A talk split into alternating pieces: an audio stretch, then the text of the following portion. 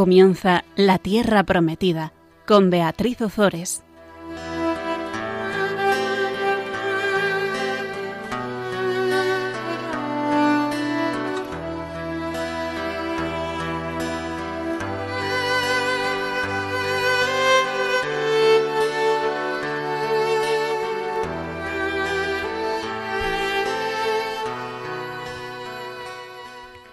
Buenas tardes, queridos amigos de Radio María. Aquí estamos un miércoles más con todos vosotros compartiendo la palabra de Dios.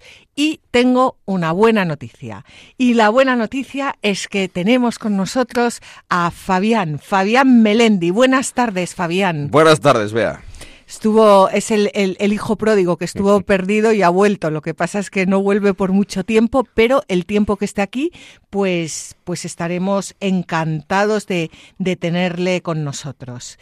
Eh, ¿Te parece que comencemos rezando, invocando al Espíritu Santo? Vamos allá. Rey celestial, consolador, Espíritu, de, la verdad, que, estás presente en todas partes y lo llenas todo tesoro de todo bien y fuente de vida, ven y haz de nosotros tu morada. Purifícanos de toda mancha y salva nuestras almas, tú que eres bueno. Bien, pues vamos allá, vamos allá, que hoy tenemos aquí muchos, muchos reyes, porque comenzamos con la dinastía de Jehú en, en Israel. Recordamos lo que vimos el, el programa pasado para, para, situarnos. En el programa pasado, el rey de Siria, Ben Hadad, enviaba a su pariente Jezael a preguntar a Eliseo si él creía que iba a sanarse de la enfermedad o no. Y Eliseo le dice a Hazael que le diga al rey que sí, que se va a sanar de esa enfermedad pero que morirá. ¿Y cómo muere? Muere al día siguiente porque Hazael asesina al rey de Siria, Ben-Hadad, y reina en su lugar. Por lo cual tenemos ahora a Hazael, a esta joyita, como rey de Siria. A continuación, el autor sagrado interrumpía la historia de, Eliseo y retornaba a la historia de los reyes de Judá. Veíamos cómo sube al trono primero el rey Jodán y más tarde Ococías. Estos dos reyes fueron los causantes de que eh, Judá volviera a practicar la idolatría y el sincretismo religioso, pero a pesar de todo siguen siendo el eslabón que lleva adelante la sucesión davídica. Y ahora ya comenzamos hoy con un programa en el que Eliseo aparece de nuevo en escena, aparece para intervenir en el advenimiento de una, de una nueva dinastía en Israel de la eh, dinastía de Jehú y ya no va a volver a aparecer hasta su muerte. Jehú es el iniciador de esta nueva dinastía y es presentado como el instrumento por el que eh, a través de quien se van a cumplir las eh, profecías de castigo que Dios había anunciado a Jab por medio de Elías. Si, si no os acordáis de ellas, pues podéis volver para atrás y leerlas. Están en el capítulo 9, versículo 14 eh, y hasta el capítulo 10, versículo 11 del segundo libro de los Reyes. Jehú va a erradicar el culto a Baal en Israel, pero al igual que todos los reyes del, del, norte va a recibir una valoración negativa por parte del autor sagrado y vamos a ver por qué. Así que mm, comenzamos con Eliseo, Eliseo que envía a uno de sus discípulos a la ciudad de Ramot de Galat para ungir a Jehú como rey de, de, Israel. vamos a leer ahora los, mm, los versículos 1 al 3 del capítulo 9 del segundo libro de los Reyes. El profeta Eliseo llamó a uno de los discípulos de los profetas y le dijo, Cíñete la cintura toma en tus manos este frasco de aceite y vete a Ramot Galaad. Cuando llegues allí verás a Jehú, hijo de Josafat, hijo de Nimsi. Acércate, hazle levantarse de entre sus hermanos y llévalo a una habitación interior. Entonces tomarás el frasco de aceite y lo derramarás sobre su cabeza diciendo, Esto dice el Señor, te he ungido como rey sobre Israel. Después abrirás la puerta y huirás sin detenerte. Bueno, pues esta, esta acción de, Eliseo representa el cumplimiento de la orden que, a Dios, que Dios había dado al, profeta Elías. El, eh, Dios le había dicho a Elías, le había ordenado que eh, ungiera a Hazael como rey de Siria y a Jehú como rey de Israel. Bueno, y a Eliseo como, como profeta sucesor de, del, propio, del propio Elías.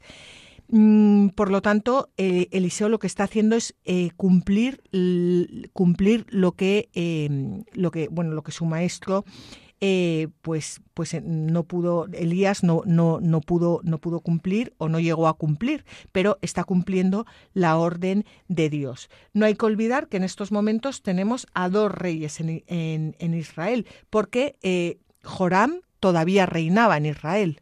O sea que Jehú es ungido rey pero Joram sigue siendo eh, rey de, Israel. Y es posible que Eliseo no vaya personalmente a ungir a Jehú, primero para no llamar la atención, porque estaban ahí todos los jefes del, ejército y eso podía levantar sospechas, porque como ya hemos dicho, Joram seguía siendo rey de Israel. Pero bueno, de todas formas, Eliseo debía de, tener ya eh, sus, sus añitos. Y lo que es importante aquí es que es la primera vez que Dios ordena la unción de, un rey de Israel.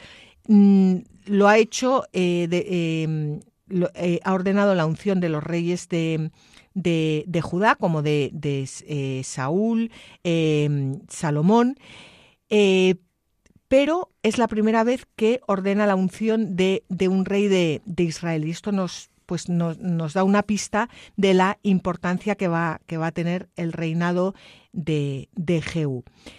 Mm, no sé si tú quieres comentar algo. Sí, eh, una cosa sobre respecto a la a cómo interviene, o sea, la orden de Dios es una, ¿no?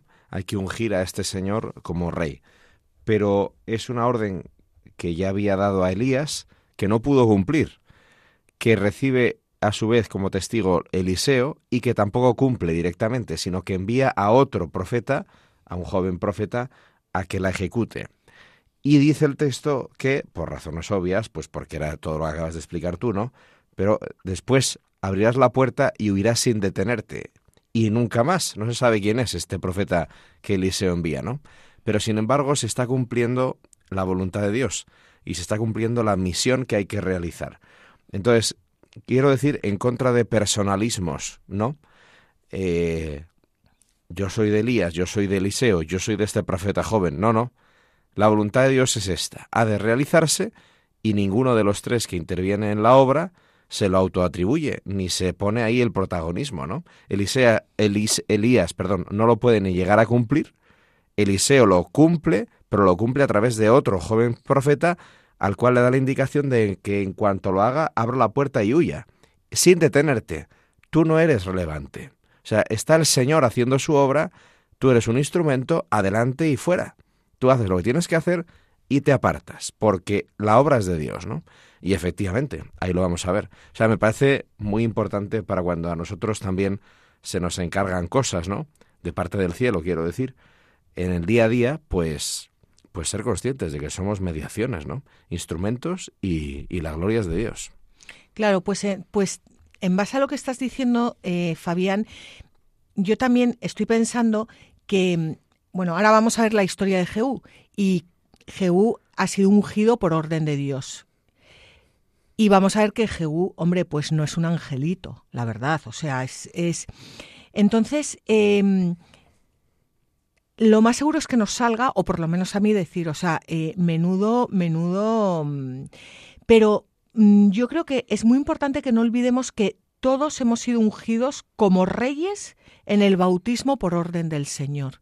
Todos. Y qué maravilla, eh, dice el texto, ¿eh? Coge, acércate, hazle levantarse de entre sus hermanos y llévalo a una habitación interior. Entonces tomarás el frasco de aceite, lo derramarás sobre su cabeza diciéndole, te he ungido, ¿no? Te he ungido como rey.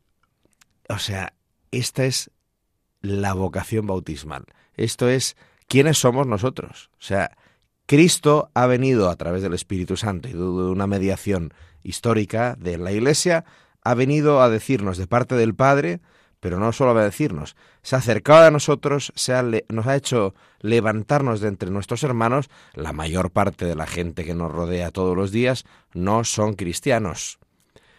Se ha levantado porque nos hemos levantado ante su voz y nos ha llevado a una habitación interior. Esto no es esto es muy importante, la habitación interior. Dios habla en el interior del corazón como sagrario, dice el Vaticano II, ¿no? Es la, el sagrario de Dios es el corazón del hombre, donde habla su conciencia. Bueno, pues Cristo ha venido a nuestro corazón y nos ha derramado el frasco de aceite, nos ha ungido, nos ha hecho Cristos, nos ha hecho cristianos y nos ha dicho, tú eres rey, ¿no? Tú eres rey porque compartes conmigo mi realeza. Eso somos nosotros.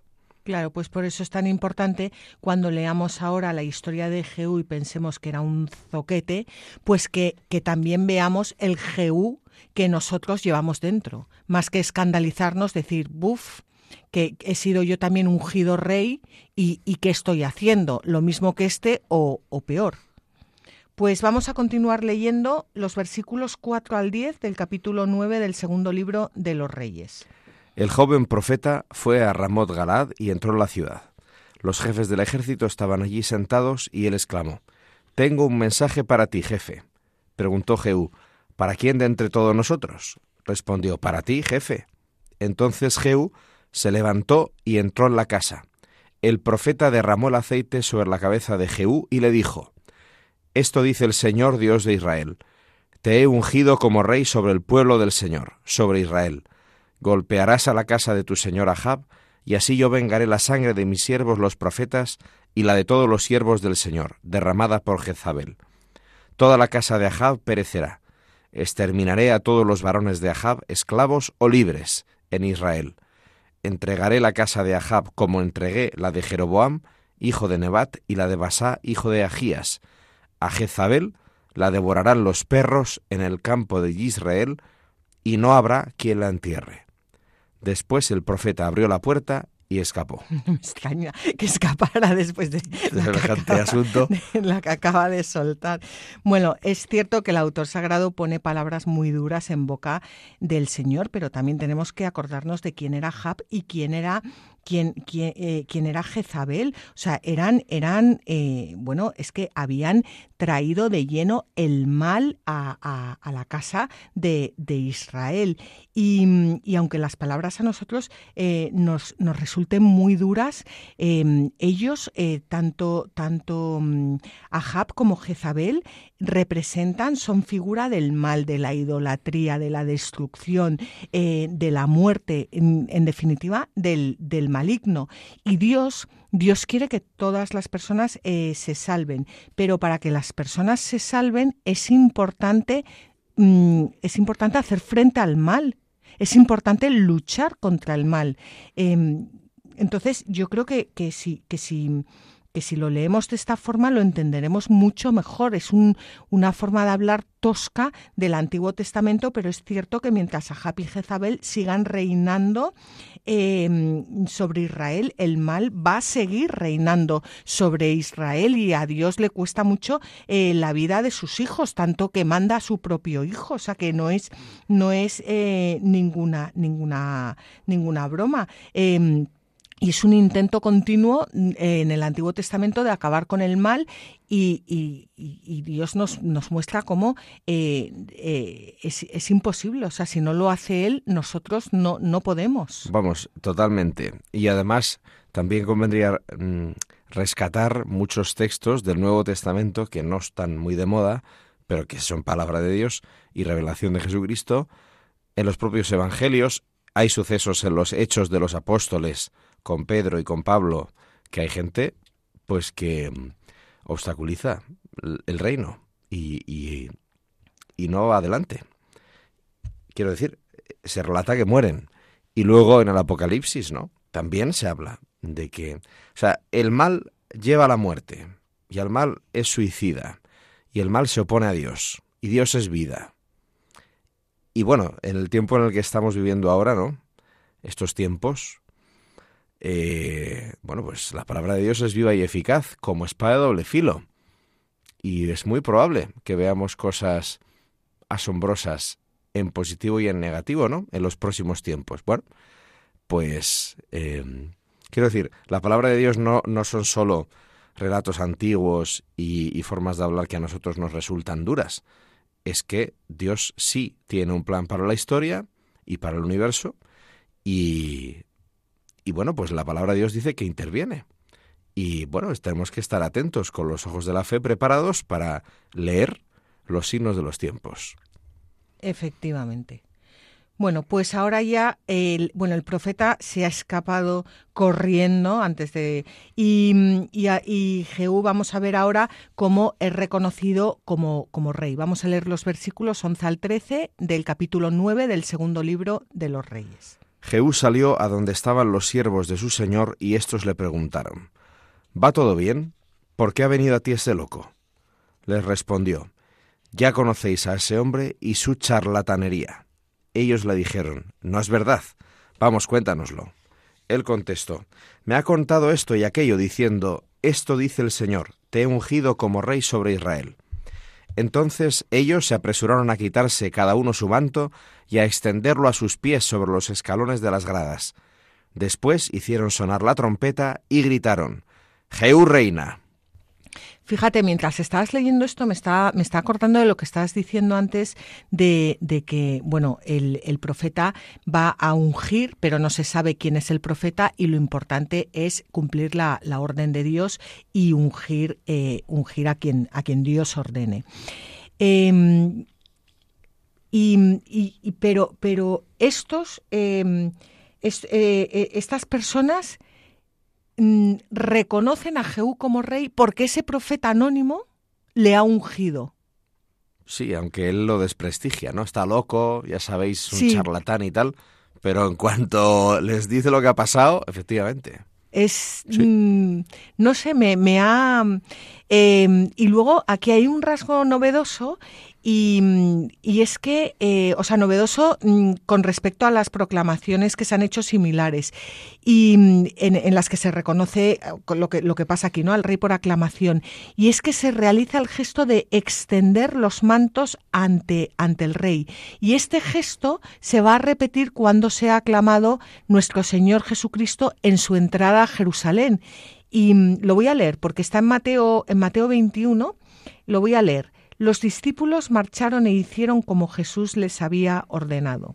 Trajeron el asna y el borrico, pusieron sobre ellos los mantos y él se montó encima. Una gran multitud extendió sus propios mantos por el camino. Otros cortaban ramas de árboles y las echaban por el camino. Las multitudes que iban delante de él y las que seguían detrás gritaban diciendo, Osana al Hijo de David, bendito el que viene en nombre del Señor, Osana en las alturas. Es, es, es impresionante cómo, cómo eh, es, este extender los mantos mm, no es extender unas sábanas, no es irte a una tienda y comprar unas sábanas o coger unas que te sobran en tu casa y ponerlas, es extender el manto de cada uno. No creo que tuviera cada uno más de un manto. Bueno, a lo mejor los muy ricos, pero es el manto, o sea, el, manto con el que dormían, con el que se tapaban, con el que se resguardaban del frío, con el, manto, o sea, el, manto propio, lo que, lo que utiliza cada uno extendido para que, para, para que pase el, el, rey. Y yo aquí veo cómo el Señor nos pide a cada, a cada uno de nosotros que extendamos el manto de nuestro corazón, nuestro corazón, para alabarle como rey y para que Él pueda reinar en nuestros corazones. Y nuestros corazones son nuestra vida concreta, ¿no? O sea, ¿qué significa abrir a Cristo el corazón? Significa darle la vida, pero no en abstracto, sino mi vida concreta. Hoy, donde estoy, con quien estoy, para lo que estoy, en el tiempo en el que estoy. Ese es, esa es la entrega del corazón y mañana otra vez y pasado otra vez, ¿no? Pero que no es un acto como muy solemne, ¿no? Es un acto muy concreto en el que Dios entonces puede reinar en mi vida real, para que pueda ser realmente Dios en mi vida.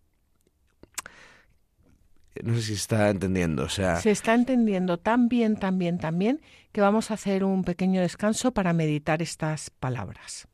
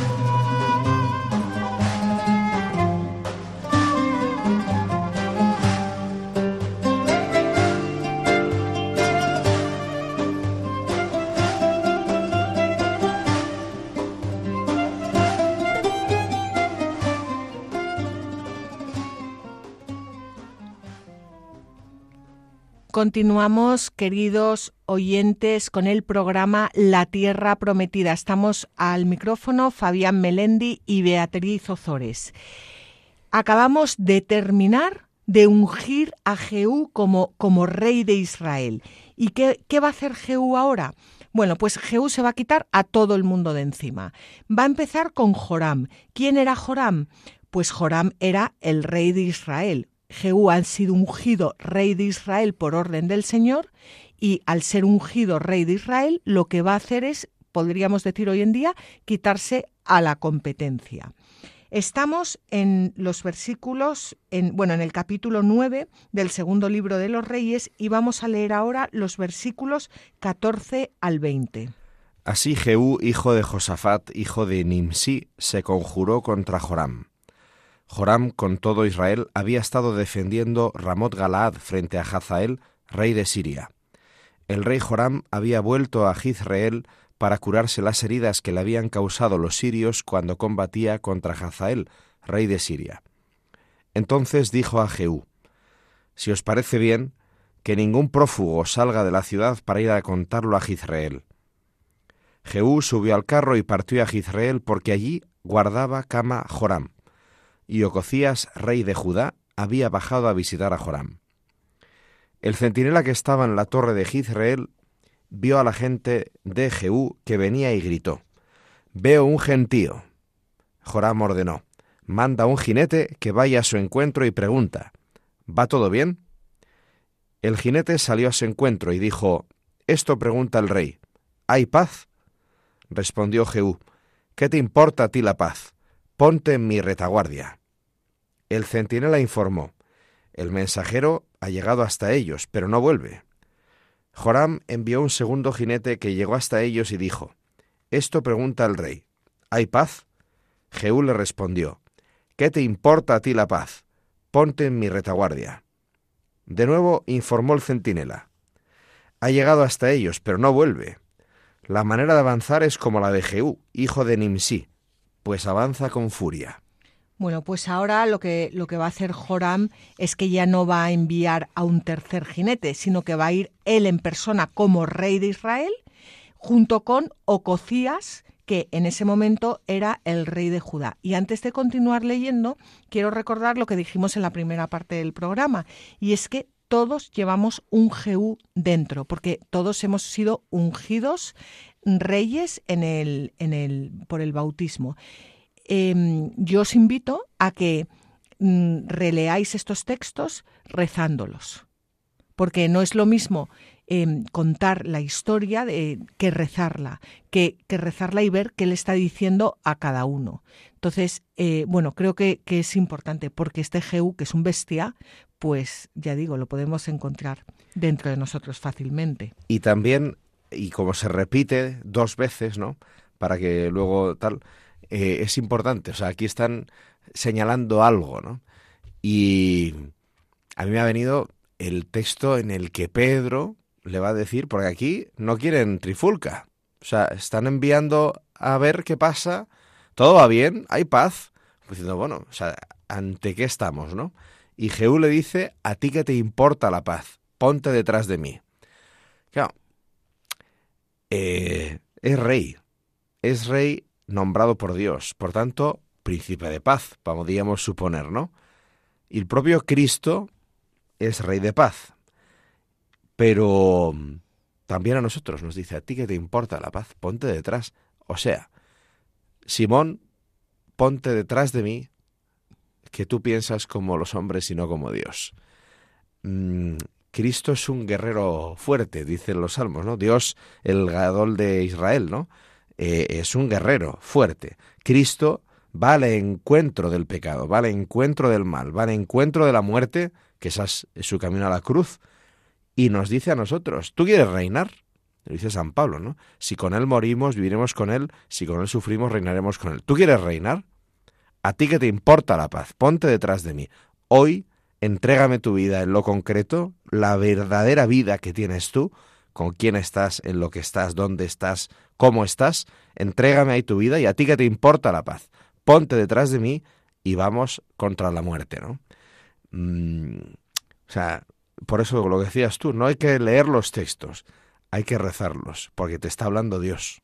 Siempre, siempre. Aquí damos mm, pistas, ayudamos, los preparamos, em, acudimos a los padres de la iglesia, pero, pero es muy importante que luego cada persona los haga suyos y los, y los rece. Eso, eso es lo, lo, más importante de todos. Bueno, entonces ahora coge Joram, ya no, ya no envía un tercer jinete, sino que va él en persona eh, como rey de Israel, hemos dicho, junto a Ococías como rey de Judá. Y vamos a leer los versículos 21 al 26. Entonces ordenó Joram, engancha el carro. Engancharon los carros y Joram, rey de Israel, y Ococías, rey de Judá, salieron cada uno en su carro al encuentro de Jehú. Lo encontraron en el campo de Nabot, el Yisraelita. Cuando Joram vio a Jehú, le dijo, ¿Hay paz? Este respondió, ¿Qué paz? Todavía perduran las fornicaciones de tu madre Jezabel y sus muchas hechicerías. Joram dio media vuelta y huyó mientras decía a Ococías, Es una traición, Ococías. Pero Jehú echó mano al arco e hirió a Joram entre las costillas, de forma que la flecha le atravesó el corazón y quedó tendido en el carro. Jehú ordenó a su oficial Bidkar, Llévatelo y arrójalo en el campo heredad de Nabot, el, el israelita pues recuerda que cuando tú y yo cabalgábamos juntos siguiendo a su padre Ahab, el Señor lanzó contra él este oráculo.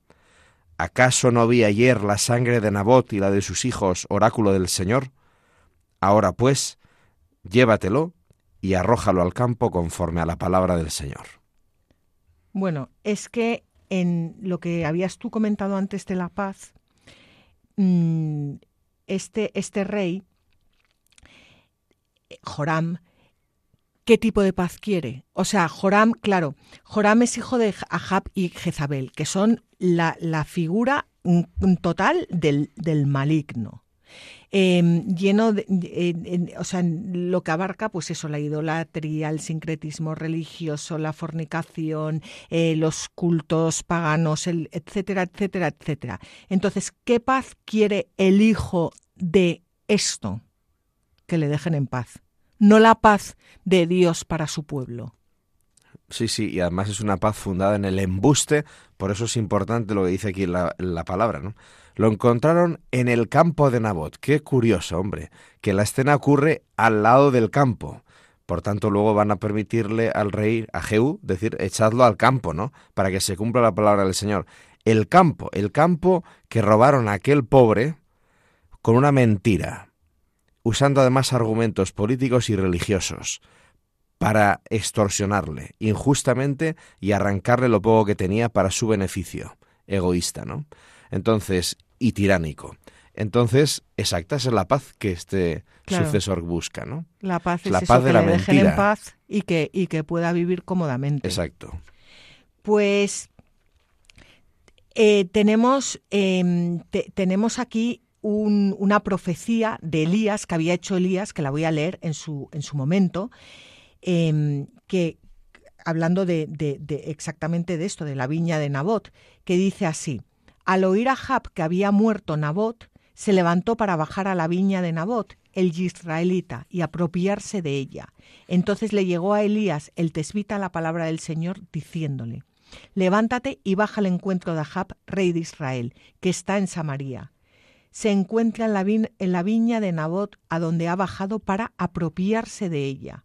Le hablarás de este modo. Esto dice el Señor de los ejércitos.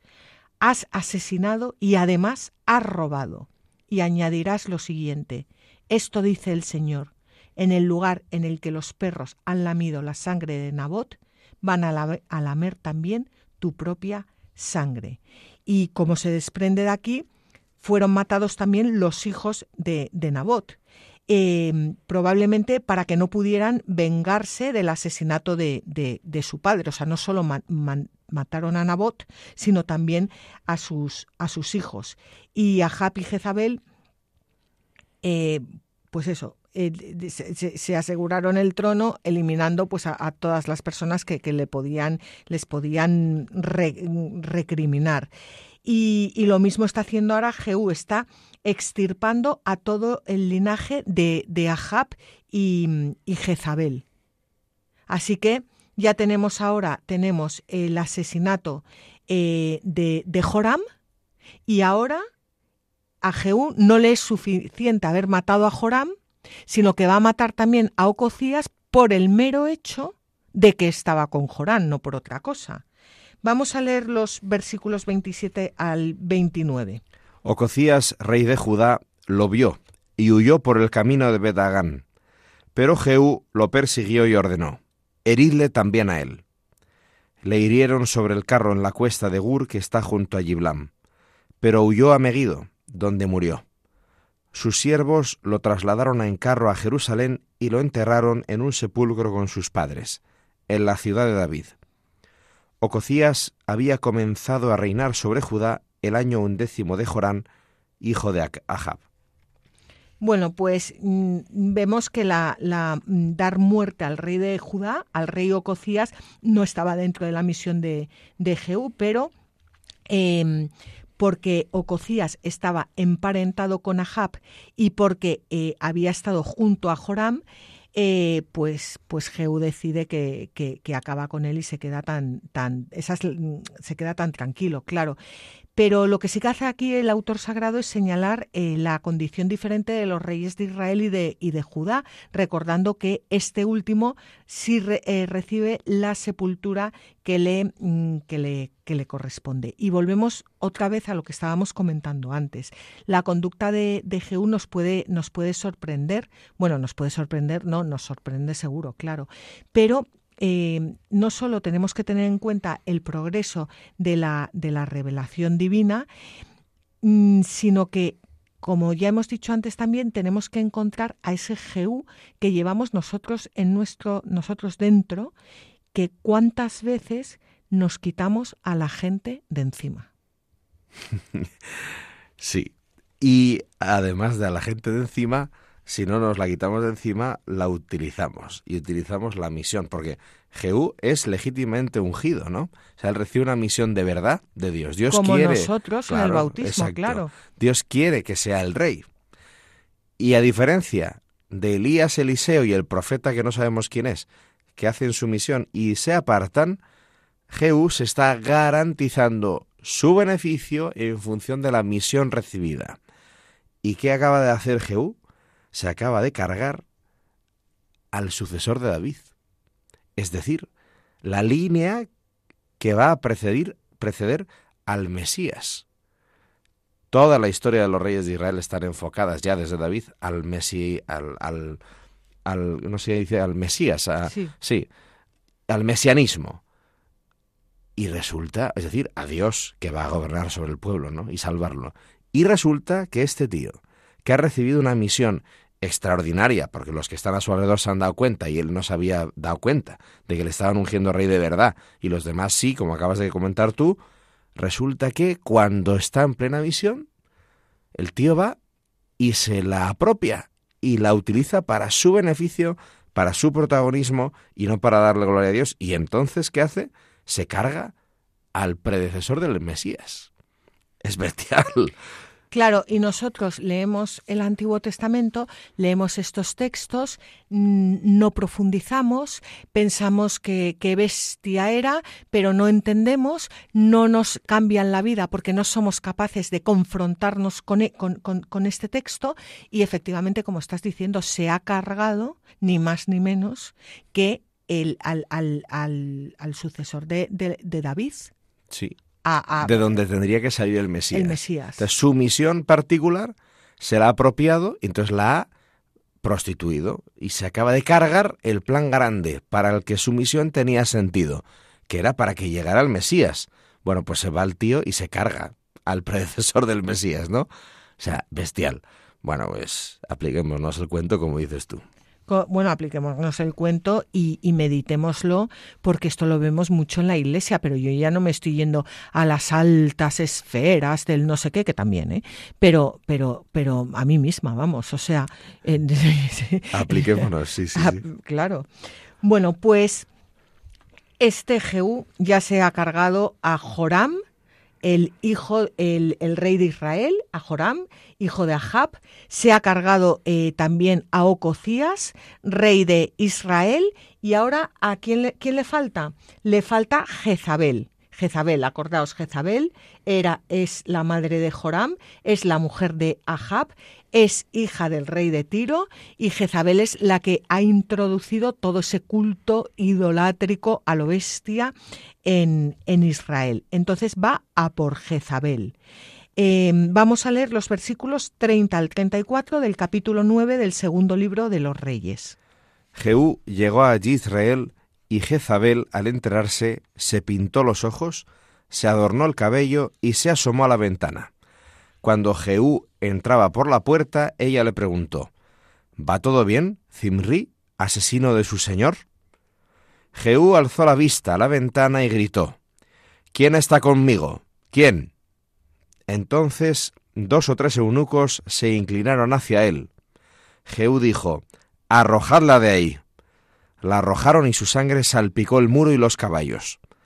Jehú pasó sobre ella, comió y bebió, y después dijo, encargaos de esa maldita y enterradla, pues era hija de rey.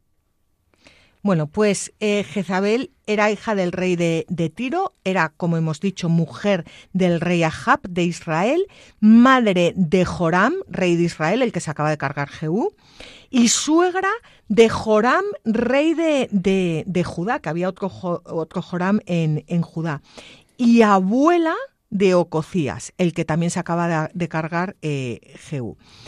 Y, como hemos dicho también, ella es considerada la principal causante de la introducción en Israel de los cultos a, a, Baal. Em, ella se enfrentó al profeta Elías, que los hemos estado viendo en estos programas, y le persiguió, pero, pero vamos, que era como una a muerte. pesadilla, muerte, sí. Em, el castigo que, tenía que recaer sobre ella ya había sido eh, anunciada, anunciado por el profeta Elías y ahora se cumple a través de eh. Jezabel, ¿qué hace? Em, Jezabel intenta, intenta seducir a Jehú y por eso se pinta los ojos y por eso se adorna. Le intenta seducir y además si va a morir, pues también morir como, ay, como hija de rey, en su sitio, pintada, guapa. Bueno, y este saludo que le hace a, Jehú nos puede parecer un poco eh, raro. Le dice, ¿va todo bien, Zinri, asesino de su señor? A Zinri ya le hemos visto en programas eh, pasados. ¿Y qué hizo Zinri? Zinri destronó a su señor y eh, sobrevivió a, a esa victoria solo siete días.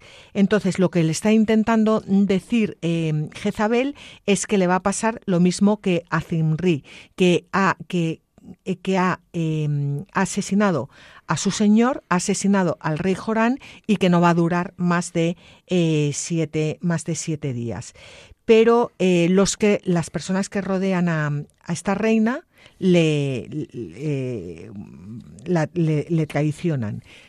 bueno, sí, más que, o le traicionan, es verdad, pero yo creo que también podemos hacer una lectura más de más allá de, lo, de la geopolítica, ¿no?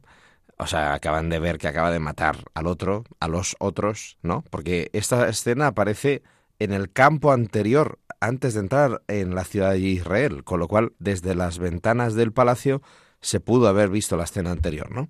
Entonces, claro, Jezabel está desesperada, a ver si lo seduzco y si no, pues muero con todo el equipo aquí, pero vamos, está la cosa muy chunga. Y lo mismo han visto los que están con ella, los servidores, los eunucos que están a su servicio, ¿no? Pero podríamos darle una vuelta y es, Jezabel pretende seducir, pretende acusar al que viene a hacer justicia, al que viene, o sea, Cristo, ¿no? O sea, es imagen de Satanás, Cristo que viene a las claras a vencer con su muerte, traer la vida y vencer a la muerte y entonces eh, el enemigo se, se revuelve. ¿Y qué vence? Vence la verdad. Entonces los que están alrededor de ella no se lo tragan. Por supuesto, G1 no se lo traga y ellos, los que están a su alrededor, tampoco. Y entonces cae con todo el equipo. Es bestial como lo describe, ¿eh? es súper gráfico. O sea, la arrojaron desde la ventana y su sangre salpicó el muro y los caballos. O sea que aquello fue la leche. La sangre salpicó el muro y los caballos.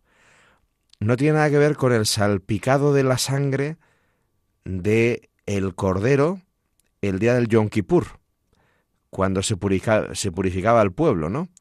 O con la sangre del cordero cuando se restaura el templo de Jerusalén a la vuelta de Babilonia, tampoco, que perdonaba y reafirmaba la alianza de Yahvé.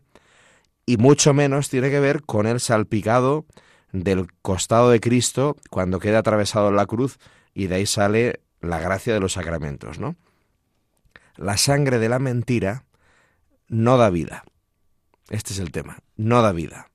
Y entonces Jehú, ¿qué pasa? Pues pasó sobre ella, pasó sobre ella, la atravesó.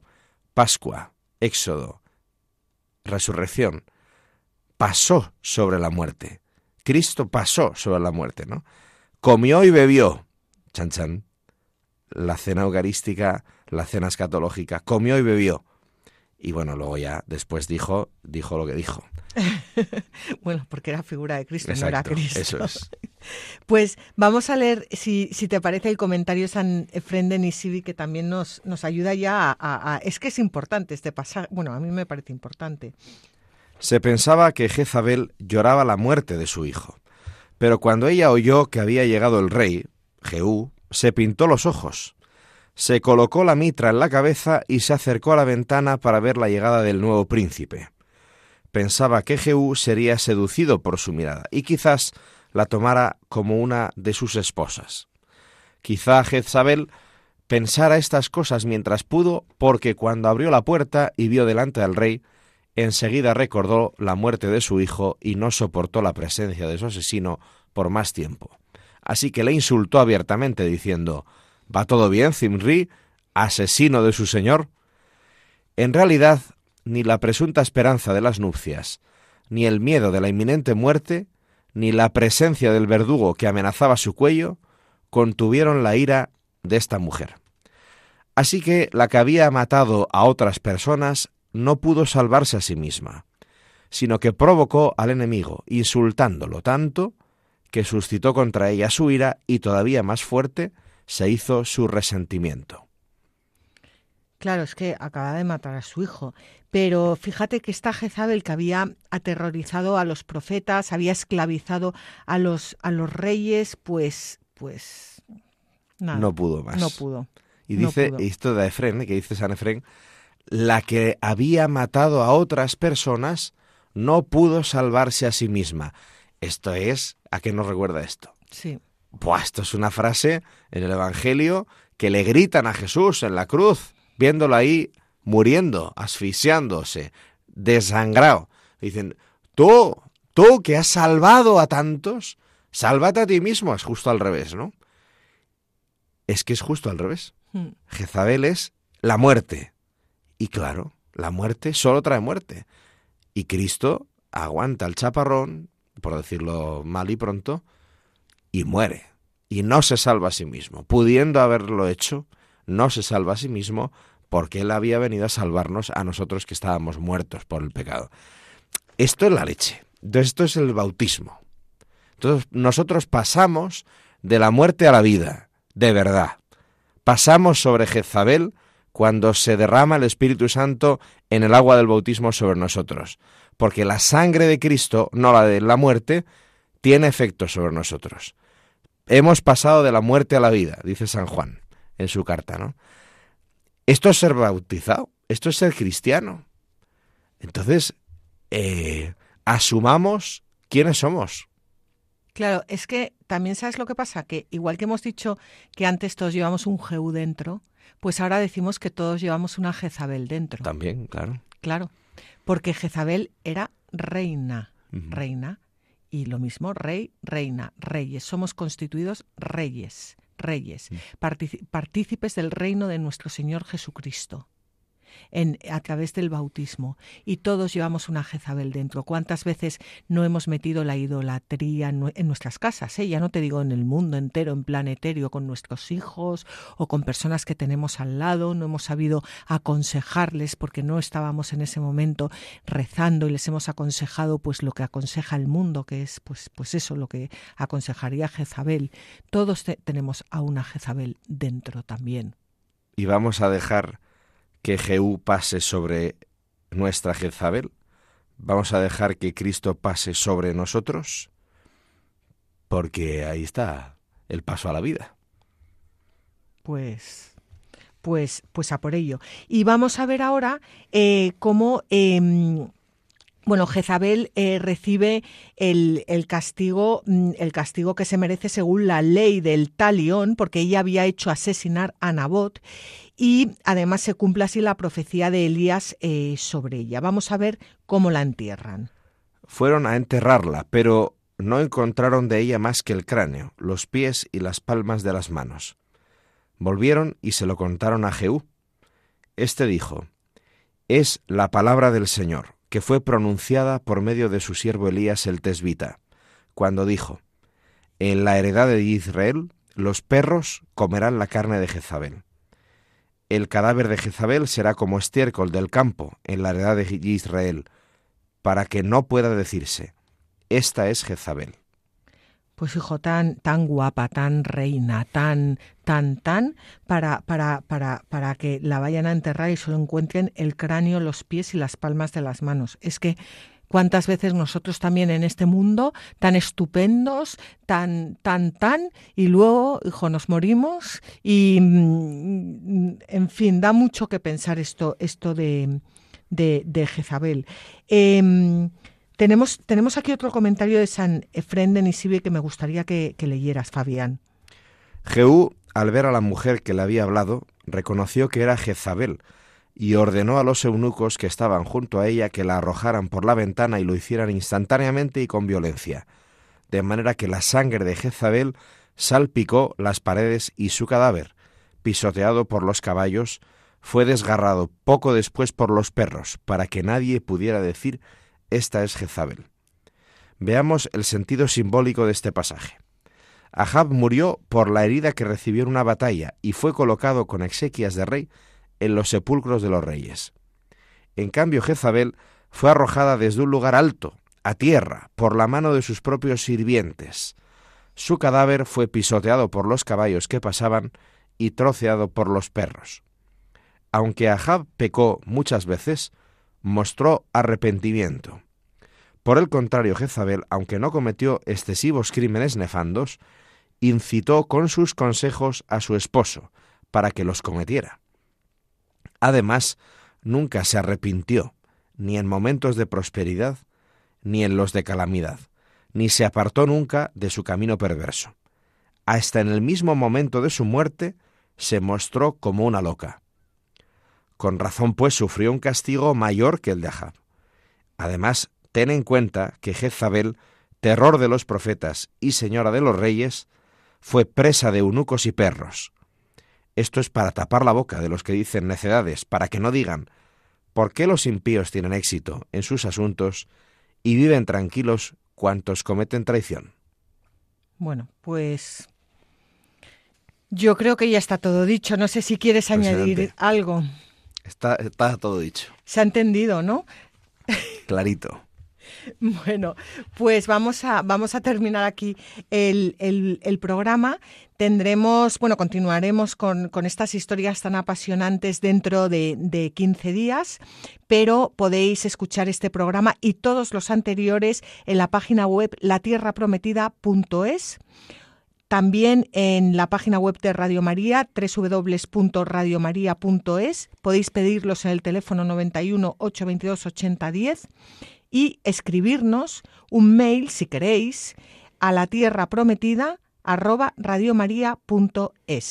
Y como siempre, os animamos a que cojáis vuestras Biblias y no dejéis de leerlas, meditarlas y rezarlas, porque en los libros sagrados el Padre que está en los cielos sale amorosamente al encuentro de sus hijos para conversar con ellos.